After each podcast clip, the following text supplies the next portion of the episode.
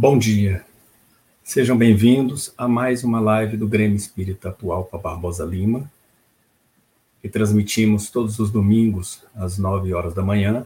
Bom dia. E às segundas Sejam e quintas-feiras às 20 horas. Às segundas e quintas nós estamos transmitindo, mas também estamos com o salão presencial aberto na L2 Sul, quadra 610, em Brasília. Lá, logicamente, com todos os cuidados e prevenções relativos à Covid-19. Distanciamento, uso de máscara, álcool gel. E o salão é bem grande e o número de pessoas que têm estado presentes sempre é em número pequeno. Estão convidados aqueles que estão próximos. Mas nós transmitimos sempre pelos canais da internet, pelas vias da internet, e convidamos a todos para que nos ajude na divulgação das palavras do Evangelho que fazemos sempre pelas nossas lives. Nós vamos iniciar amanhã com a leitura de uma mensagem. É um poema do livro Espírito Poético, que é inspirado pelo espírito poético a Vitor Bruno Santos. O tema é Jesus. Jesus é um amigo que nunca te deixa sozinho. Está sempre contigo, apoiando-te no caminho. Jesus é um mentor que ensina a praticar a caridade, inunda-nos com seu amor e revela-nos a verdade. Jesus é um doutor que trata a alma sofrida, aquece-nos com seu calor e dá-nos sentido à vida. Jesus é um guardião que tem as chaves da felicidade. Para que te abra esse portão, basta que lhe peças com humildade. Vamos então iniciar a nossa manhã, rogando a Deus, nosso Pai, a Sua presença divina em nossos corações envolvendo a todos os que nos assistem, que nos ouvem pela internet na manhã de hoje possamos chegar aos lares, preparando um domingo de paz e de harmonia. Na manhã de hoje, temos a presença de Samuel Magalhães, nosso convidado. Como vai, Samuel? André, tudo bem, meu amigo, meu irmão? Bom dia a você, bom dia a todos que acompanham as reuniões é, virtuais do Atualpa. E desde agora pedimos a Jesus que nos abençoe e mantenha em sua paz. Seja bem-vindo mais uma, mais uma vez ao Grêmio Espírita Atualpa. Vamos aproveitar as suas palavras, vamos acolhê-las e refletirmos sobre as pegadas de Jesus na nossa vida. Com a palavra, Samuel Magalhães. Jesus tinha uma especial amizade, um especial carinho pelos irmãos de Betânia, Maria, Marta e Lázaro. E eram frequentes as suas visitas à casa daqueles amigos, sempre que se dirigia à região de Jerusalém. Betânia fica bem próximo, ou ficava bem próximo ali a Jerusalém. Em uma dessas ocasiões em que Jesus vai à casa dos irmãos, está registrada nos evangelhos, é aquele instante em que, chegando Jesus à casa deles, Maria fica ao lado do Mestre, enquanto Marta cuidava dos afazeres domésticos, daquilo que era rotina, certamente, para ela. Em determinado momento, ela se volta para Jesus e diz assim: Senhor, manda que Maria me auxilie, ela fica aí contigo esse tempo inteiro. E diz o Evangelho que Jesus fala: Maria escolheu a, a melhor parte, né? E diz: Marta, Marta, por que te inquietas tanto? Maria escolheu a melhor parte. Nessa lição, nós podemos compreender que a nossa vida na Terra ela é apenas transitória, ela é uma passagem, ela é um instante e que deveremos retornar à vida plena, à vida espiritual, sendo essa vida plena aquilo que deve é, nos cativar, aquilo que deve preencher o nosso coração, o nosso sentimento, ser o nosso objetivo. Mas no mundo, nós, a humanidade, andamos ainda muito à cata das ilusões, das quimeras, das coisas passageiras. Isto por desconhecermos quem nós somos, qual o porquê da vida, qual a nossa destinação. E assim, imersos nas coisas da vida terrena, sem percebermos, nós fechamos os nossos olhos, o nosso coração, o nosso espírito para as coisas maiores, para as coisas espirituais. E vagamos sem direção, como autênticos é, sonâmbulos, ao sabor de impulso que nem sabemos de onde vimos. E somos completamente absorvidos pelas coisas imediatas da vida, algumas de fato muito necessárias, como é a manutenção da própria existência, as questões de saúde, educação da família, é, e outros é, valores que nós precisamos cultuar mas sempre lembrando que acima deles é nós temos os valores espirituais. E para isso nós precisamos entender por que nós estamos na Terra e o que nós viemos fazer aqui na Terra. O Espiritismo vem em socorro desse esclarecimento necessário para avançarmos com segurança em demanda ao que Jesus vai nos dizer que devemos ser perfeitos como perfeito é o nosso Pai Celestial. Assim, Allan Kardec, na questão 625 do Livro dos Espíritos, quando ele pergunta aos maiores da vida espiritual é, qual o tipo mais perfeito que Deus ofereceu à humanidade para servir de guia e modelo, eles respondem que esse guia é Jesus. Essa pergunta, e mais ainda essa resposta, é essencial para ajuizarmos o caminho que devemos trilhar aqui na Terra. E esse caminho é Jesus. Por isso, nós devemos procurar seguir as pegadas do Mestre Jesus.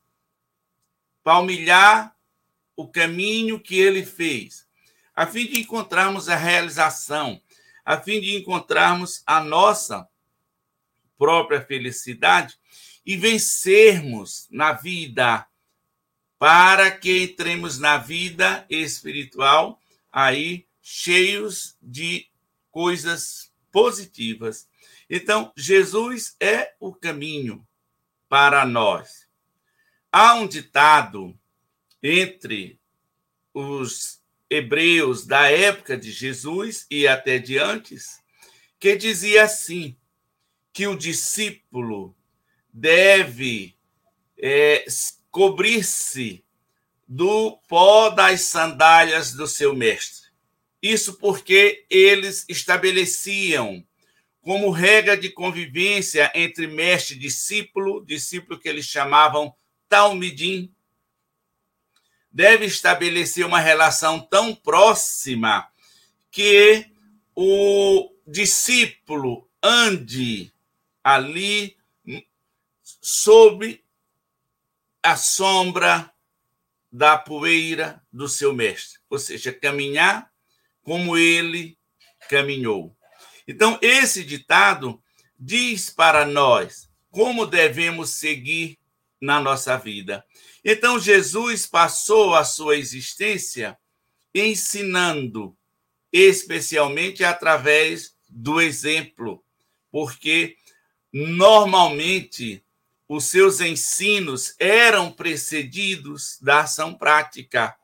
Quando ele falava de amor, ele exercia antes esse amor e, logicamente, depois também da paciência, de todas as virtudes. Ele já exemplificava tudo isso para que nós pudéssemos aprender com ele é, esses caminhos. E muitos da época de Jesus atenderam a esse seu chamado, embora outros não, e seguiram as suas pegadas. Nós vamos ver os evangelhos narrando que Jesus, ao passar pela coletoria de Cafarnaum, onde se arrecadava os impostos, ele vendo Levi, aquele que chama-se, o que viria a chamar-se de Mateus, ele diz simplesmente para ele: segue-me. E Mateus, então, levantando-se, o segue. E naquele dia oferece um jantar a Jesus, onde eles se reúnem, onde Jesus fala da vida espiritual, vai falar dessa realidade. Mateus não hesita, e segundo a maioria dos estudiosos, vem a ser o primeiro evangelista, até porque Emmanuel vai nos dizer na obra Paulo Estevão, vai nos lembrar das anotações de Levi, do evangelho que Levi escrevia ainda quando Jesus estava em vida. Para muitos, a fonte que, aquele é, que seria, digamos assim, o evangelho primordial. Então, é, Mateus não hesita, ele segue Jesus e depois da desencarnação do Cristo, da sua ressurreição, ele continua no seu trabalho de divulgação da Boa Nova, é, juntamente com outros apóstolos. Então, Mateus seguiu esses passos de Jesus. Nós vamos encontrar também, é, por exemplo, Zaqueu, que era um homem muito envolvido com as coisas materiais, até pela sua situação social e econômica. Zaqueu, que vivia é, em Jericó, na cidade de Jericó, a segunda maior cidade judaica, era um homem muito rico, chefe dos publicanos. Disse que era dono de várias é, lojas, de armazéns, e até mesmo funcionava como banqueiro. Era um homem profundamente rico. Mas naquele dia, era um final de dia, era um final de tarde, quando Jesus entra em Jericó, conforme narra Lucas no seu evangelho, no capítulo 19. Isaqueu, tomando conhecimento de que Jesus chegava a Jericó porque ele se dirigia a Jerusalém, que é aquela viagem última de Jesus, é, onde ele iria desencarnar no Gólgota. Zaqueu procura encontrar Jesus, porque no íntimo ele já tinha essa expectativa, esse desejo. Ouvira falar de Jesus, das suas pregações, do seu amor do seu cuidado com os mais necessitados, que ele também exprobava a conduta de fariseus e daqueles do templo que só com os lábios honravam a Deus. Então ele já tinha aquele desejo, mas estava envolvido nas coisas do mundo profundamente. Mas ele procura encontrar Jesus e sobe num sicômoro uma figueira brava também, como era chamado. E é ali que ele ouve de Jesus dizendo: Zaqueu, desce depressa, pois hoje me convém pernoitar em tua casa. E Zaqueu então recebe Jesus na sua casa naquela noite. Jesus convive, ali com Zaqueu e com os seus que estavam reunidos E é na casa de Zaqueu que Jesus conta a parábola das minas, conforme Lucas, e a parábola dos talentos, que nós vamos encontrar, por exemplo, em Mateus. Essa parábola é contada na casa de Zaqueu. É quando Zaqueu vai dizer que renuncia aos seus bens, que distribui com os pobres, e ele se torna seguidor de Jesus. A tradição vai nos dizer que, posteriormente, Zaqueu segue a Pedro e é nomeado bispo de Cesareia Marítima pelo antigo pescador de Cafarnaum. Nós vamos ver é, a psicografia de Ivone Pereira no livro é, Ressurreição e Vida. Leon Tolstói falando de Zaqueu no mundo espiritual, onde ele diz que a partir daquele dia segue Jesus. E mesmo à distância a, assiste a cena do Gólgota e se fica condoído daquilo tudo e nunca mais se afastou das pegadas de Jesus. Renuncia a todas as coisas. A sua família torna-se cristã pelo exemplo do próprio Zaqueu. Então, Zaqueu, que era um homem que vivia muito engolfado nas coisas da matéria, ele consegue enxergar para além de tudo isso a realidade espiritual. E segue Jesus. E segundo a dona Ivone Pereira, Zaqueu vai ter a sua última reencarnação na Terra como venerável Bezerra de Menezes, cearense como eu, felizmente de maior estatura espiritual, bem maior, o nosso Bezerra. Mas é o Zaqueu que encontrou em Jesus esse sentido e seguiu as suas pegadas.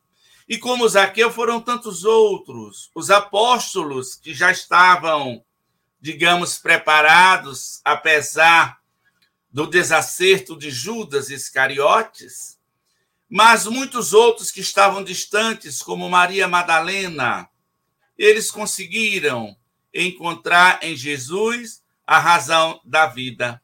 A mulher hemorroíça, que foi tratada depois de 12 anos com é, sangramentos, já tendo havido recorrido a médicos durante todo esse tempo, gasto praticamente todos os seus recursos, e essa é, hemorragia não cessava, o que impedia até de ir ao templo, porque entre os judeus isso não era permitido. Então ela estava excluída mas a sua fé, a sua confiança, ela sabendo que Jesus ali estava, ela o procura na multidão.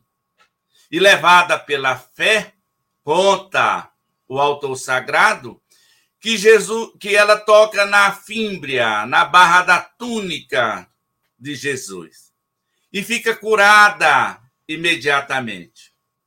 Mas essa mulher que foi curada por Jesus, segundo a tradição, não se satisfaz somente com a cura física, mas ela procura os passos de Jesus e vai segui-lo, inclusive no caminho do Gólgota.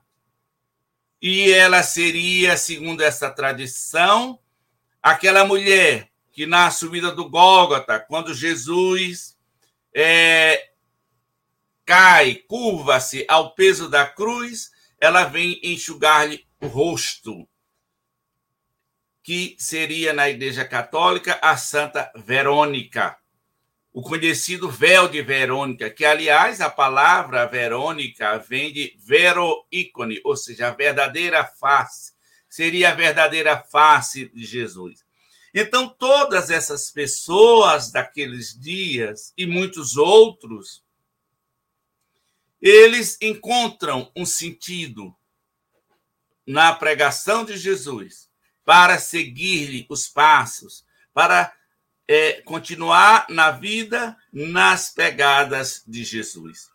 Mas Jesus alerta para nós que seguir esse caminho é renunciar a todas aquelas coisas que para os nossos olhos materiais parecem essenciais, parecem de valor maior do que as coisas espirituais.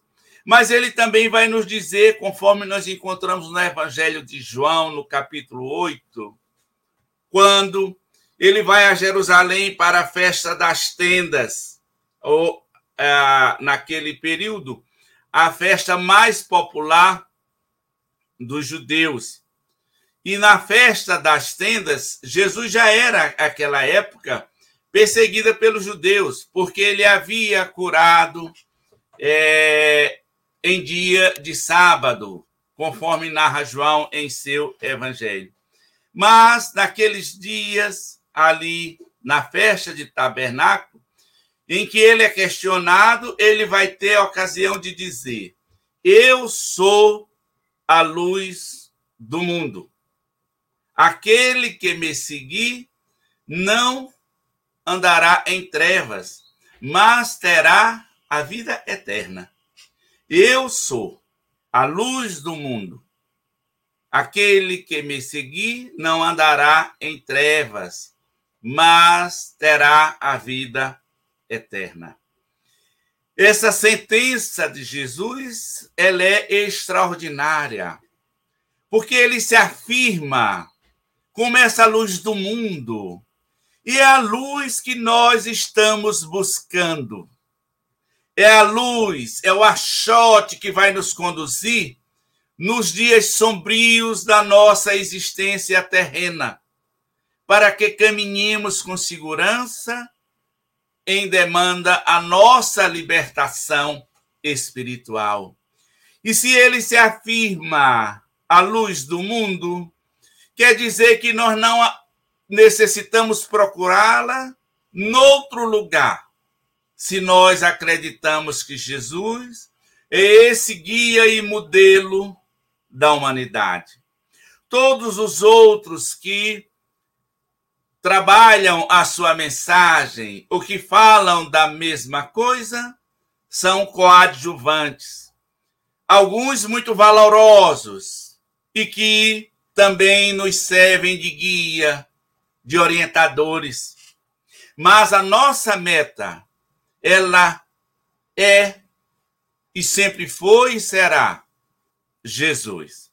Como diz um, uma frase que encontrei, ainda hoje eu guardo esse pequeno panfleto de uma igreja reformista, ele nos diz que Jesus não é uma lembrança, mas uma presença. Então, Jesus precisa ser essa presença em nossa vida, para que nós possamos seguir nos seus passos. Ele é suficiente, ele é pleno, é o único Espírito que passou pela terra sem sofrer a influência do meio, porque inteiramente Senhor de si, o que na escala espírita nós conhecemos como por espírito.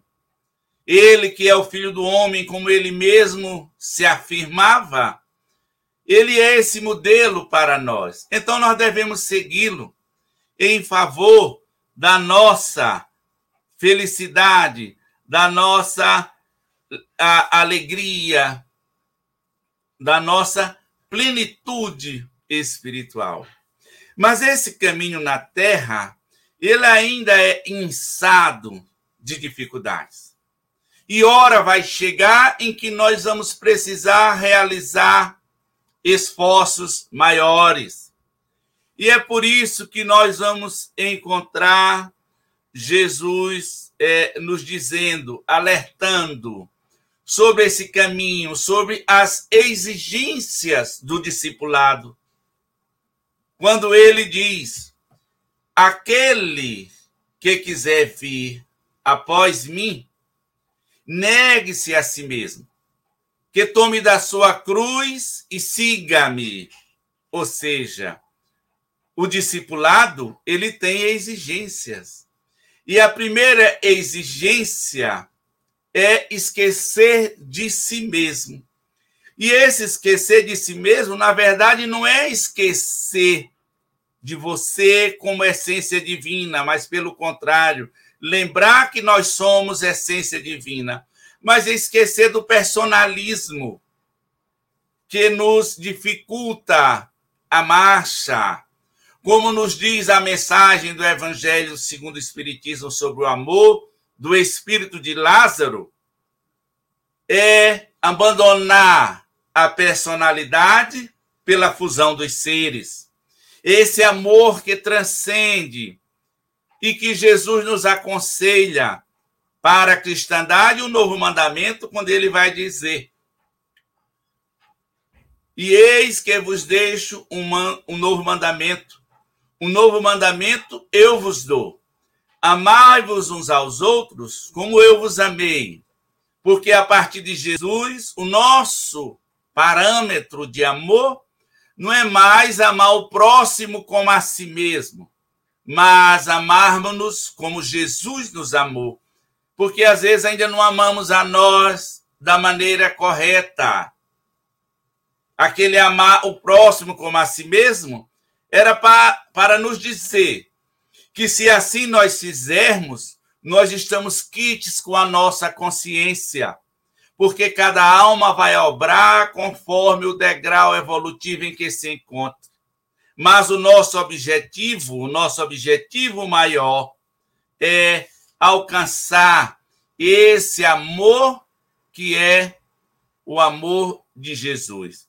Então, ele vem nos dizer que o discipulado tem suas exigências e que e temos que tomar nossas cruzes. E quem são essas cruzes? As nossas cruzes são exatamente o peso dos, das nossas faltas passadas, porque somos espíritos em evolução, destinados à luz, como nos diz Emmanuel, é, no título da sua maravilhosa obra, nós estamos a caminho da luz. Sede perfeito como perfeito é o vosso Pai celestial. Então, nós estamos nessa destinação e temos os caminhos adequados, que são as pegadas de Jesus, que nós devemos seguir. Então, Jesus vai nos dando essa lição através da sua vida pública, da sua vida messiânica, segundo os evangelhos, ali em torno de três anos. E diz que nós temos que renunciar, sim, aos bens do mundo, porque assim ele fez. Quando o escriba o procura Jesus é, estava para se dirigir a Jerusalém, um escriba o procura e diz: Senhor, deixa que eu te siga. Esse escriba, segundo o evangelho, era um dos seus discípulos. Ele era discípulo de Jesus. Provavelmente não era daqueles de maior entrega, daqueles que tinham maior identidade com Cristo, mas era um discípulo, segundo o evangelho. E ele diz: Senhor, deixa que eu te siga. E nessa ocasião, Jesus, talvez reconhecendo nele alguma vacilação, vai dizer que o filho do homem, que ele não tinha onde recostar a cabeça, uma pedra onde recostar a cabeça, e que as aves do céu tinham ninhos, e as raposas tinham seus covis. Mas o filho do homem não tinha sequer onde reclinar a cabeça, dizendo mais uma vez que esse caminho que ele estava fazendo, aqueles que quisessem fazê-lo, tinham que praticar o desapego das coisas materiais. Não é que não se tenha, que não tenhamos moradia, que não tenhamos alimentação digna, mas é que não seja o ponto principal da nossa existência. E Francisco de Assis, mais tarde, na Úmbria, ele vai seguir esses preceitos de Jesus. Francisco, que segundo várias informações mediúnicas e até fora do Espiritismo, é reencarnação de João, o evangelista, o discípulo amado, o mais jovem dos apóstolos de Jesus. Na Úmbria, já aí no segundo milênio, no, no, no século XII, Francisco vai seguir Jesus desse ponto. E ele renuncia a todas as coisas terrenas, a riqueza do seu pai, aquele pai físico que o exigia para a vida mundana. Ele renuncia às suas roupas, a tudo que representasse uma âncora para a terra. Ele que foi o pobre de Deus, porque nada tinha também de material. E como nenhum outro na história, ele consegue viver o evangelho de Jesus, podemos dizer literalmente. Essa alma grandiosa, maravilhosa, amorosa, e que é tão cultuada pela cristandade, sejam eles é, de que denominações forem, à exceção talvez dos reformistas, porque centram-se apenas em Jesus, mas Francisco é esse discípulo que tudo deixou para viver exclusivamente a vida do Espírito, para viver exclusivamente as coisas espirituais. Então, nós vamos encontrar esses exemplos através da história, mas saber que precisamos fazer nossas renúncias para, de fato, seguirmos Jesus em nossa caminhada. Então é justo que nós tragamos toda essa história, todas essas questões para os dias que nós vivemos. O mundo de hoje em que nós estamos, talvez mais do que noutras épocas, ele tem aí a possibilidade de nos absorver de maneira mais intensa. A busca material continua sendo ainda um anelo da maioria dos espíritos encarnados na Terra. Então, dedicamos vasta cota do nosso tempo nessas conquistas para amealharmos riqueza. E uma coisa interessante é que a maioria das pessoas que conseguem amealhar essas riquezas o fazem já é, do meio para o fim da sua existência terrena.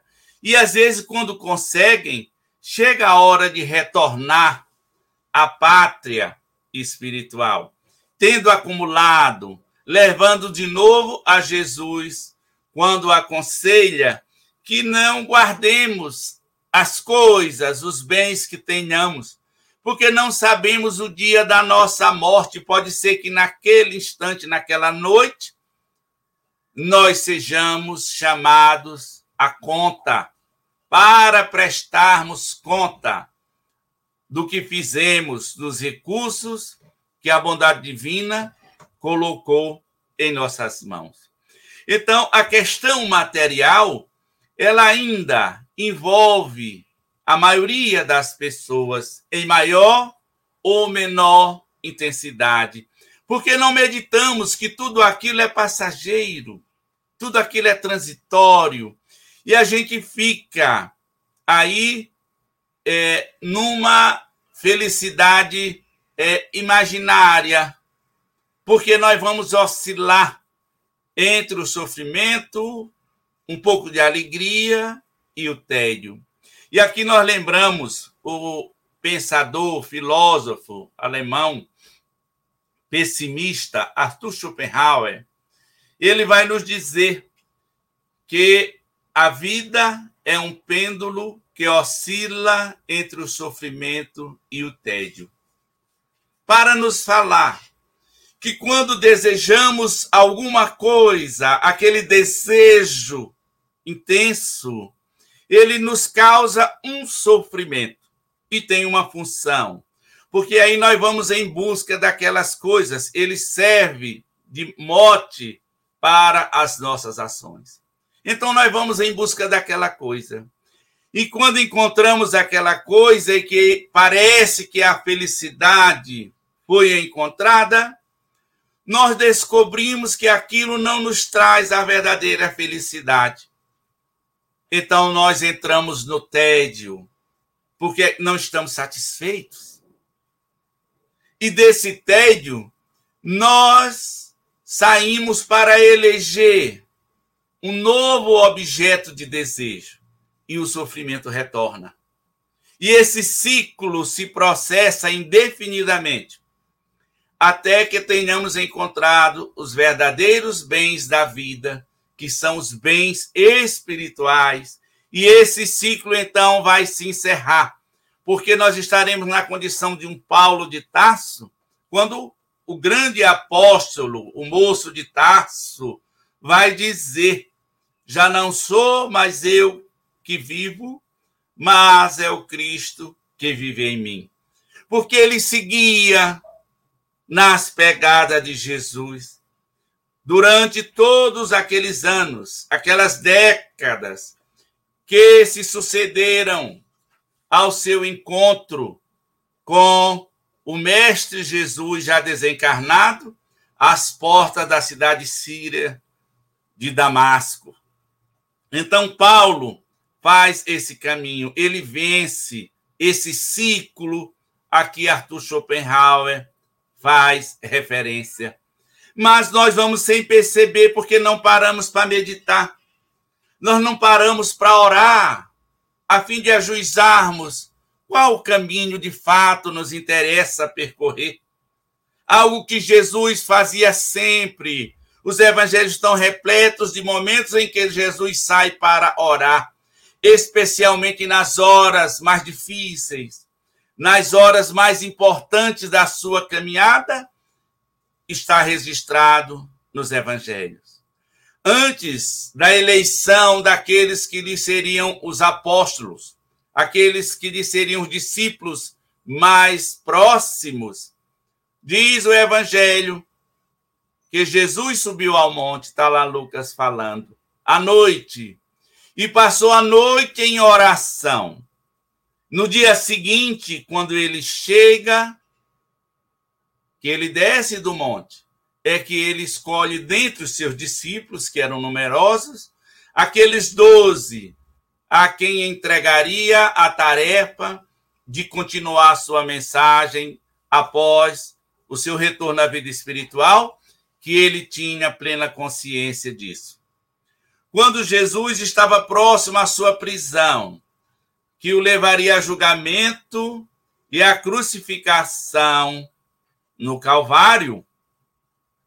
Narra o Evangelho que Jesus entra em prece, se faz acompanhar de Pedro, Tiago e João. Mas ele ora, e é quando ele exuda sangue com o suor. Mas busca essa intimidade com Deus. Ele, que já tinha porque ele diz que eu e o Pai somos um, pela sintonia perfeita que existia entre ele e o Criador e que ainda existe. Mas ele busca nesse instante essa junção mais profunda com o Pai celestial. E assim como em tantos outros momentos, Jesus fez isso Antes do Pai Nosso, que ele ensina aos discípulos, ele também passara a noite em oração. E quando ele chega, os discípulos pedem, Senhor, ensina-nos a orar. E o Pai Nosso é uma síntese extraordinária do nosso sentimento, do sentimento que devemos ter com Deus, nosso Pai, que é reconhecer a paternidade divina, reconhecer a sua providência. É louvarmos essa sua providência e agradecermos por quanto nós temos recebido durante as nossas múltiplas existências. Então Jesus recorre à oração e os evangelhos registram para demonstrar que é o recurso primeiro que nós temos à nossa disposição. Sejamos pobres, sejamos ricos, sejamos jovens, sejamos já velhos, estejamos em plena liberdade ou encarcerados, saudáveis ou enfermos, não importa. a nossa situação na terra. A prece é um recurso distribuído equanimemente a todas as criaturas, porque parece-nos que ela está situada acima da lei de causa e efeito, embora o resultado da prece obedeça a essa questão. Mas recorrer à prece, ela está acima de qualquer questão. E nós abandonamos muitas vezes essa prática. E é na oração, muitas vezes, que nós vamos ver as pegadas de Jesus, dizendo-nos qual o caminho da nossa libertação, do amor ao nosso semelhante, do perdão das ofensas, reconhecer que nós somos uma família só, que não deve haver privilégios, mas deveres, onde vamos ajudar-nos mutuamente. E Jesus a ninguém exclui. Lucas, aliás, Mateus, no seu evangelho, no capítulo 11, versículo 28 a 30, Jesus vai dizer, conforme anota Mateus: Vinde a mim, todos vós que estáis sobrecarregados, cansados e aflitos, que eu vos aliviarei. Tomai sobre vós o meu jugo e aprendei de mim, que sou brando e humilde de coração, e encontrareis repouso para vossas almas Pois que suave é o meu jugo e leve é o meu fardo. Ao tempo de Jesus, e um pouco de antes, um século antes, a relação entre mestre e discípulos em Israel, ela se tornava muito intensa. E os mestres, os doutores em Israel, eles escolhiam para seus discípulos aqueles que tivessem mais acuidade intelectual, que demonstrassem maior inteligência. Então, era naquela época, as crianças era comum, a partir dos seis anos, os meninos, eles começavam a frequentar a escola primária chamada Bet Sefer. E nessa escola primária, eles aprendiam ali a Torá os cinco primeiros livros da Bíblia, a partir do Gênesis até Deuteronômio. E aos 10 anos de idade, eles passavam por uma aferição. Aqueles meninos que houvessem realmente demonstrado maior progresso iam para a escola secundária, os outros voltavam para casa para os ofícios de família.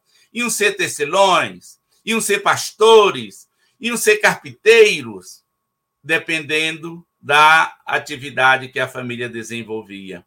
E aqueles outros meninos, aos 10 anos, eles continuavam na escola secundária chamada Beit Talmud. E nessa escola, eles eram obrigados a memorizar os demais livros do Antigo Testamento. E aos 14 anos, passavam por nova aferição. De modo que a essa idade, aos 14 anos, eles haviam memorizado do Gênesis a Zacarias, que é o último é, livro do Antigo Testamento. E nessa peneira, só alguns poucos continuavam, os outros também retornavam para os ofícios da família. E esses poucos eram tidos como a esperança de Israel, era nata intelectual, e eram esses que eram entregues de maneira mais intensa à companhia de um rabi de um mestre, e seriam os futuros doutores da lei. É nessa ocasião em que Paulo de Tarso é entregue aos cuidados de Gamaliel. E diz a tradição judaica que nesse período os meninos, esses discípulos, conviviam mais com os mestres do que com a família, ou seja, seguiam os passos do mestre, nas pegadas dos seus mestres. E cada um tinha sua forma de interpretar a lei. E nessa forma de interpretar a lei, eles estabeleciam condutas ou regras para os seus discípulos. E essa forma de interpretar a lei e estabelecer regras era exatamente o jugo e o fardo do rabino. Alguns eram muito pesados, por isso Jesus dizia que eles ensinavam, mas não tinham a coragem de mexer um polegar naquela direção. Eles diziam, mas não faziam. Mas Jesus é um mestre diferente. Enquanto os mestres em Israel selecionavam seus discípulos, chamavam para o seu colégio discipular aqueles que eram dotados de mais inteligência, de uma memória privilegiada, Jesus vem chamar a humanidade inteira. Ele é um mestre diferente. Ele vem selecionar não por esse critério, mas ele vem chamar: Vinde a mim, todos vós que estáis sobrecarregados e aflitos, e eu vos aliviarei. Jesus é um mestre diferente. Ele vem chamar especialmente aqueles que sofrem, o que independe de condição social, o que independe de idade, o que independe das suas é, convicções religiosas. Ele vem chamar a toda a humanidade para segui-lo. Tomai sobre vós o meu jugo, ou seja, aceita a minha forma de interpretar a lei e aceita as regras que são estabelecidas. E Allan Kardec vem em nosso socorro nessa interpretação. No Evangelho segundo o Espiritismo, no capítulo 6, quando ele vai falar do Cristo Consolador, onde está incluso esse texto de Mateus. Quando ele diz que para Jesus o jugo era a lei de amor, o fardo era a lei de amor e o jugo era a prática dessa lei. Então, como é que Jesus interpretava a lei divina a que Moisés vem trazer os pródomos, a que Moisés vem trazer o início dentro das é, religiões abraâmicas? Ele vem nos dizer ali que entende que a lei que deve vigorar e a lei que é verdadeira é a lei de amor e vem nos dizer que, como regra para nós, a única regra é o amor. Por isso ele teve a ocasião de dizer mais tarde: Eis que vos deixo um, um novo mandamento, o um novo mandamento vos dou. Amai-vos uns aos outros como eu vos amei. Ou seja, as pegadas de Jesus é as pegadas do amor na terra. E todas as almas, todos os espíritos que tiveram a coragem de palmilhar esse caminho, todos aqueles que tiveram a sabedoria de abandonar o que era ilusório pelas coisas verdadeiras do espírito, alcançaram essa realização, alcançaram essa planificação. Mas como Jesus se dirige ali em Mateus a todos os aflitos, nós perguntamos: quem na terra não é aflito? Quem hora ou outra não se acha cansado, às vezes, das suas próprias imperfeições?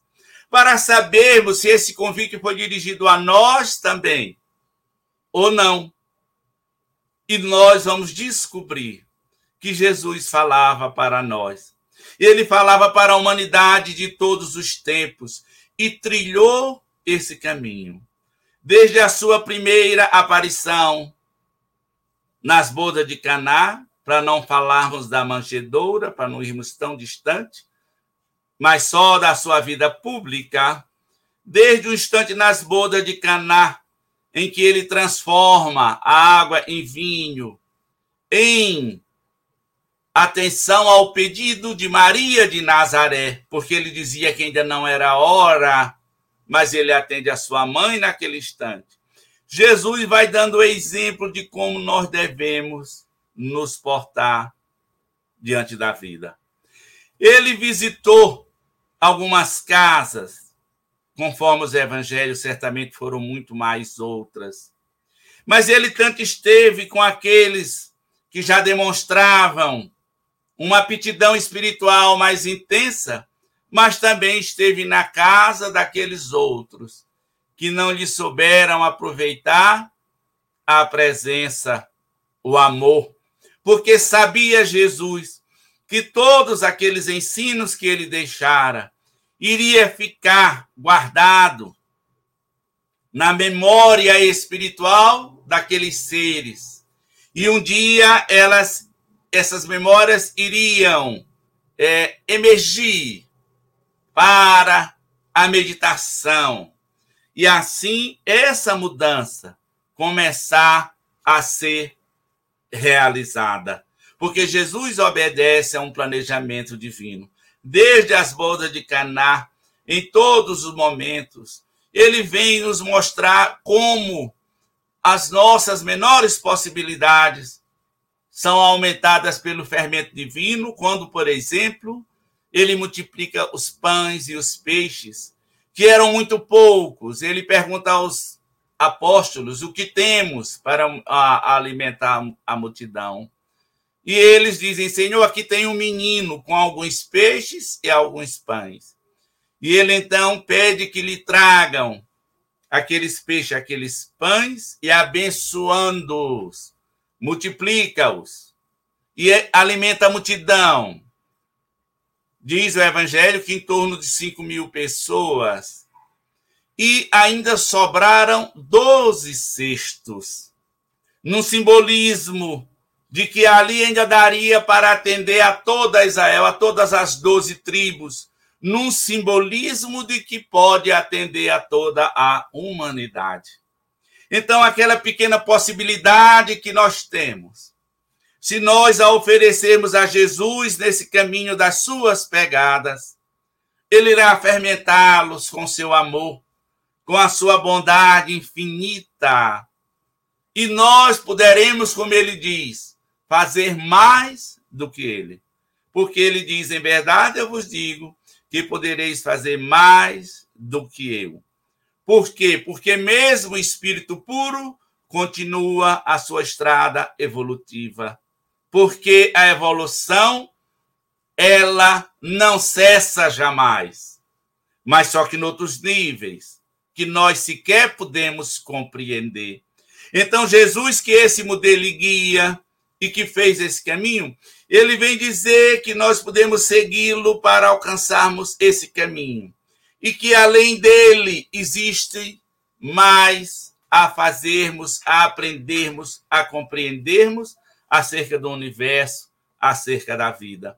Então, que nós procuremos esse amor, porque esse amor é as pegadas de Jesus, para diminuirmos as dores do mundo, que nós vençamos é, esse apego que nós temos hoje, por exemplo, à beleza física, que leva tanta gente à ansiedade, à angústia, e a não aceitar o envelhecimento, por exemplo, quando envelhecer é um privilégio muito grande, porque nem todos chegam a envelhecer porque desencarnam cedo. envelhecer é uma coisa natural, há um desgaste do corpo. A beleza física ela vai embora, embora fique alguns traços em algumas pessoas.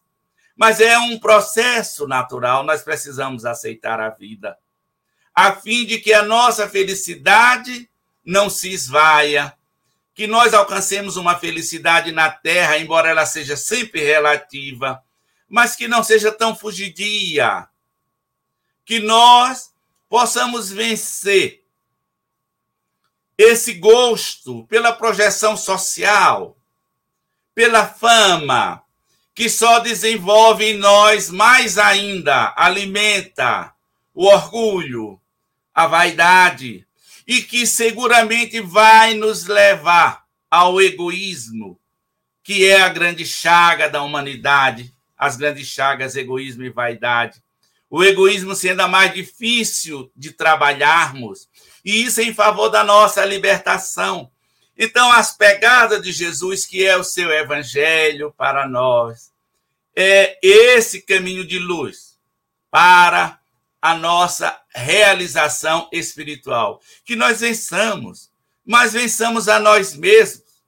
que vençamos o mundo e não no mundo, para que possamos dizer com Jesus na hora derradeira: Eu venci o mundo. No sentido de que vencemos todas essas peias, todas essas âncoras que nos mantêm jungidos ao mundo material. De vez que nós somos espíritos e, como espírito, precisamos librar pelo mundo espiritual, alcançar essa realização a que todos estamos destinados. Assim, meus amigos, que Jesus nos abençoe, que Ele nos dê a sua paz, mas que nós sigamos-lo através das ações no bem, para que, como Ele disse, nós tenhamos a vida eterna, ou seja, alcancemos a realização espiritual. Porque a partir daí, onde quer que estejamos, na erraticidade ou na vida espiritual, ou na terra, nós estejamos felizes, porque haveremos alcançado aquele estágio de que eu e o Pai, nós somos um. Muita paz a todos, muito obrigado e devolvemos a palavra ao nosso querido amigo André Ribeiro. Obrigado. Gratidão ao nosso amigo pelas palavras, palavras bem fortes, bem firmes, resultado do estudo e da vivência do nosso irmão Samuel.